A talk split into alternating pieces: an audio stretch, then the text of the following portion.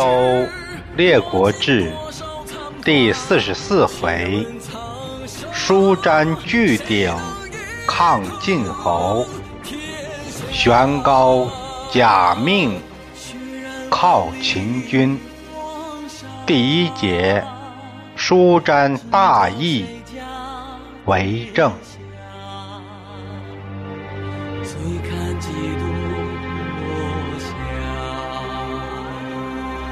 泪洒谁家铠甲？你兵我马，女子写信，修我兵家。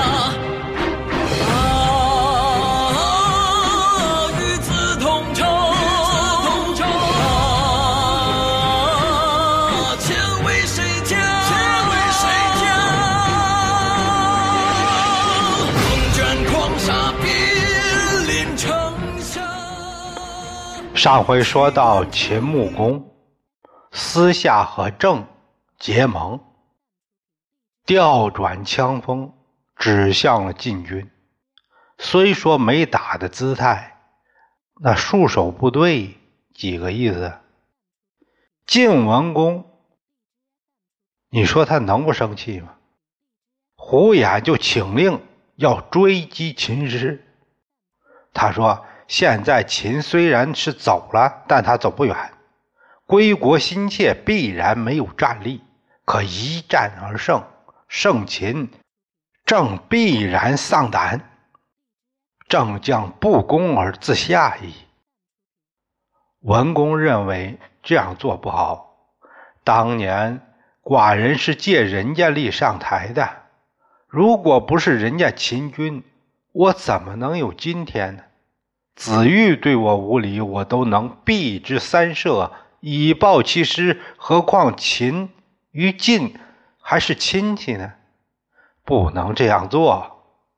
算了，再说就是没有秦，我们不是照样公正吗？于是他分兵一半，在韩陵驻扎。韩陵是哪儿啊？现在的河南新郑市的新村镇。望京楼，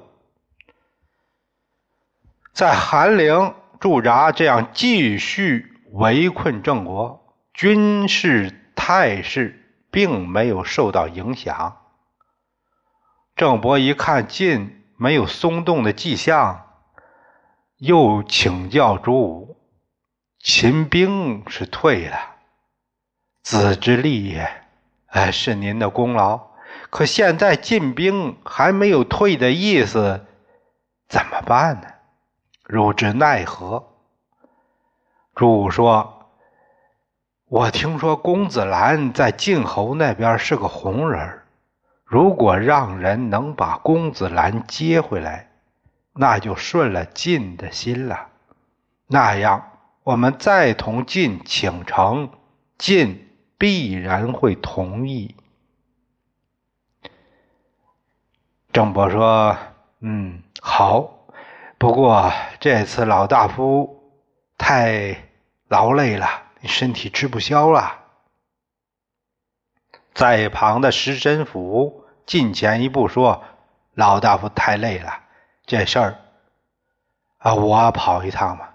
臣愿带一行。”于是石神甫携重宝出城，直接来晋营。觐见晋侯，文公会见了石神甫，石神甫再拜，把重宝献上。他以郑伯的代表身份表达了来意。寡君以密而经瞒，不敢显绝。然实不敢离君侯之羽下也。君侯赫然震怒，寡君之罪矣。不舔侍藏，愿效之于左右。寡君有地兰，或侍左右。今愿因兰以启君侯之廉。君侯使兰兼政之国，当朝夕在庭，岂敢有二心？人家这说话水平啊，相当高，我都不舍得直接用现代的语言来表白，那显得很 很没有，很没修养，好像感觉。他大意是说啊，您看看我正有正的难处，和处离得太近了，抬腿就是，这也是没办法的事儿。所以呢，表面上也就是过得去，不敢做的太绝。其实我们怎么敢离开您的庇护呢？君侯，您显然是因为我们的不当行为生气了，这个也可以理解。我们也知道自己做的不对，这不，您看看，呃，我们也拿不出什么像样的礼物。这是我郑国传世藏品，小意思，以表寸心，愿意奉献给君侯，请您笑纳。我家主公有个弟弟公子兰，听说在您身边，想请求您让公子兰回来。君侯，您让兰以监国的身份归政，这样他在朝堂，朝夕在庭。您看，那我们还敢有二心吗？文公说：“你们用离间计让秦撤走了，感觉是我自己不能拿下你们，现在又来求城，是缓兵之计，想等着出来救你们吗？要想让我退兵，也不难，答应我两件事，请君侯命之。”哎，您说，第一，必须迎立公子兰为世子；第二，把谋臣舒詹献出来，以表你们的诚心。石申府一听，直冒冷汗，这事儿他他他做不了主，他不敢答应，返回城中向郑伯汇报情况。郑伯说。哎，要说呢，我也没儿子。听说这个兰还有个传奇的身世，立他为世子，那对社稷也是好事。不过，要是让我把舒詹献出去，他可是我的股肱之臣呐，让他离开我，那怎么能行呢？舒詹在一旁说。臣闻主忧则臣辱，主辱则臣死。现在晋人要我过去，我要是不过去，那战事不能解脱，那是臣必死不忠，给主公带来的只有忧烦和屈辱。我愿意去。郑伯说：“子往必死，孤不忍也。”你这一去，我不忍心呐！我不能这样做。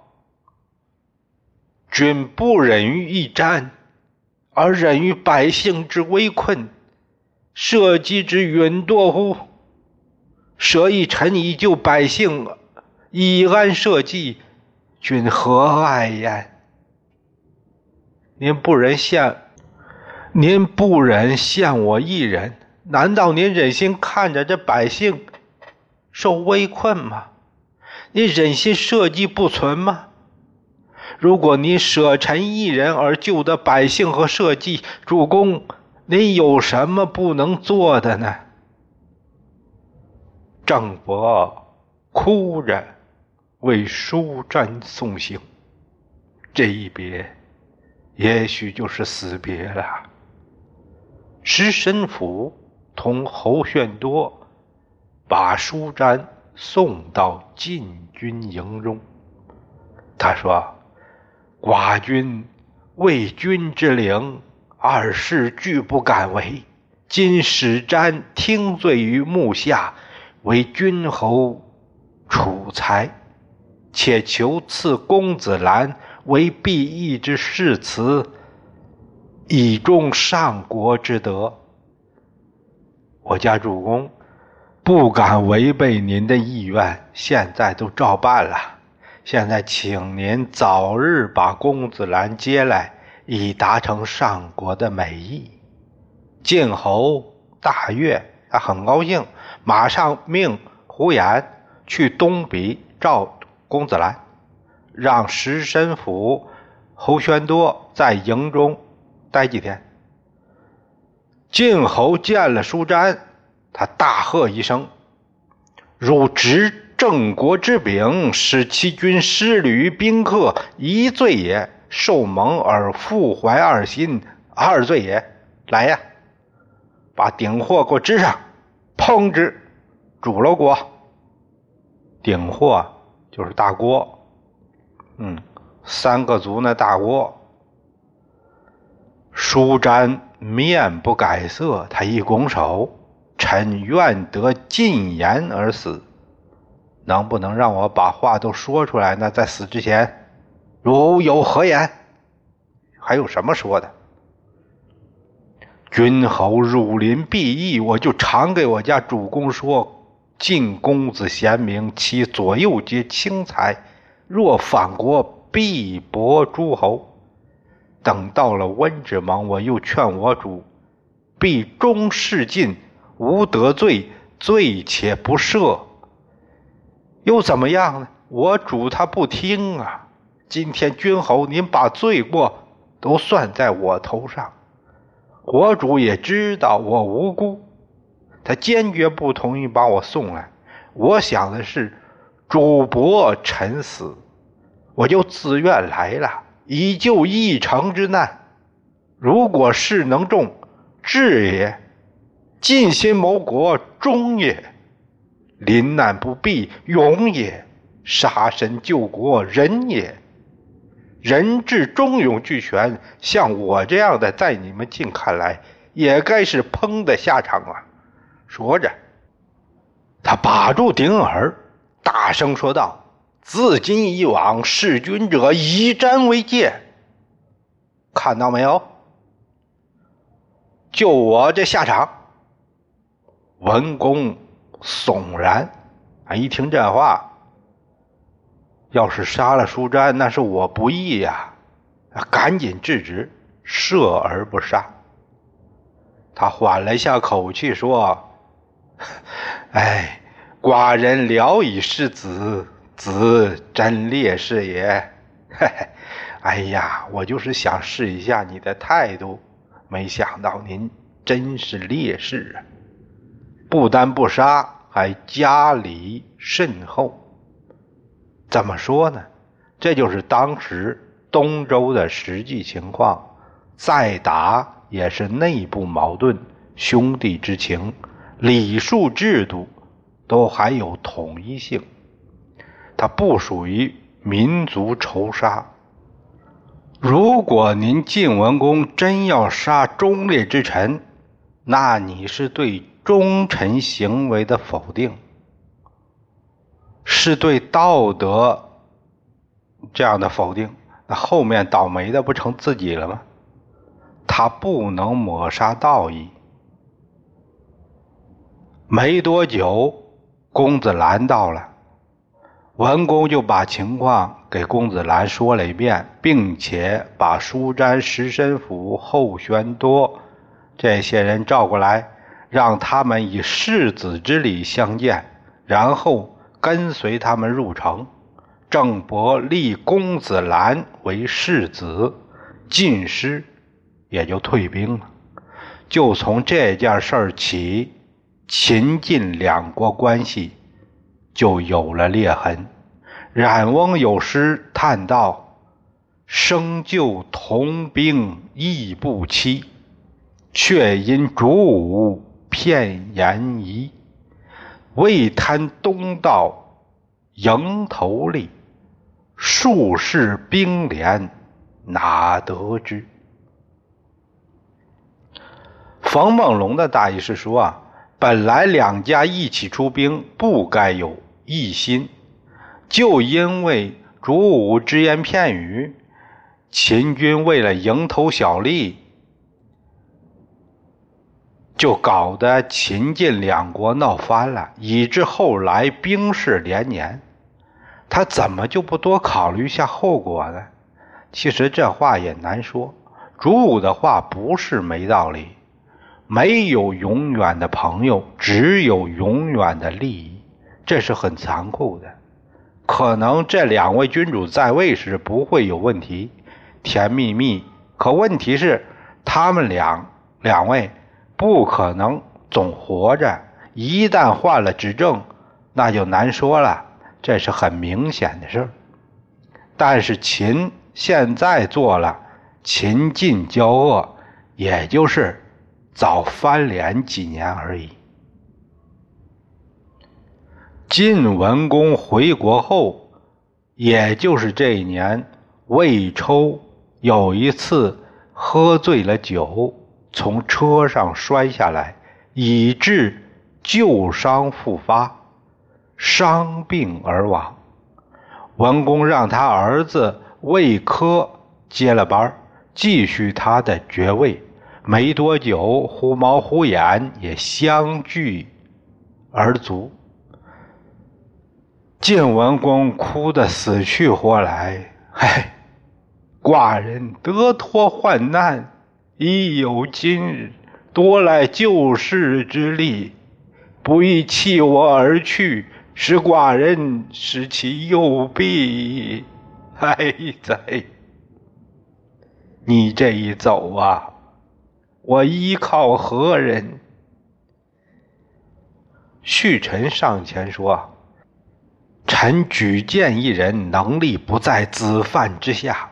文公就问：“俺是哪个？”旭晨回答他就是细瑞之子细缺金戈铁马韶华已逝